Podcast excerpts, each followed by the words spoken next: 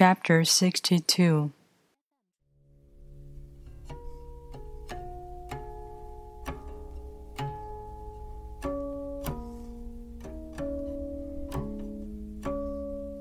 The Tao is the center of the universe, the good man's treasure, the bad man's refuge.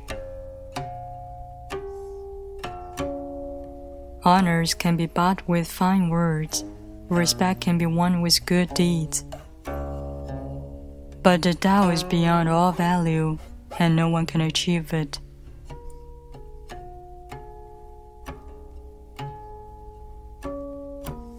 Thus, when a new leader is chosen, don't offer to help him with your wealth or your expertise. Offer instead to teach him about the Tao.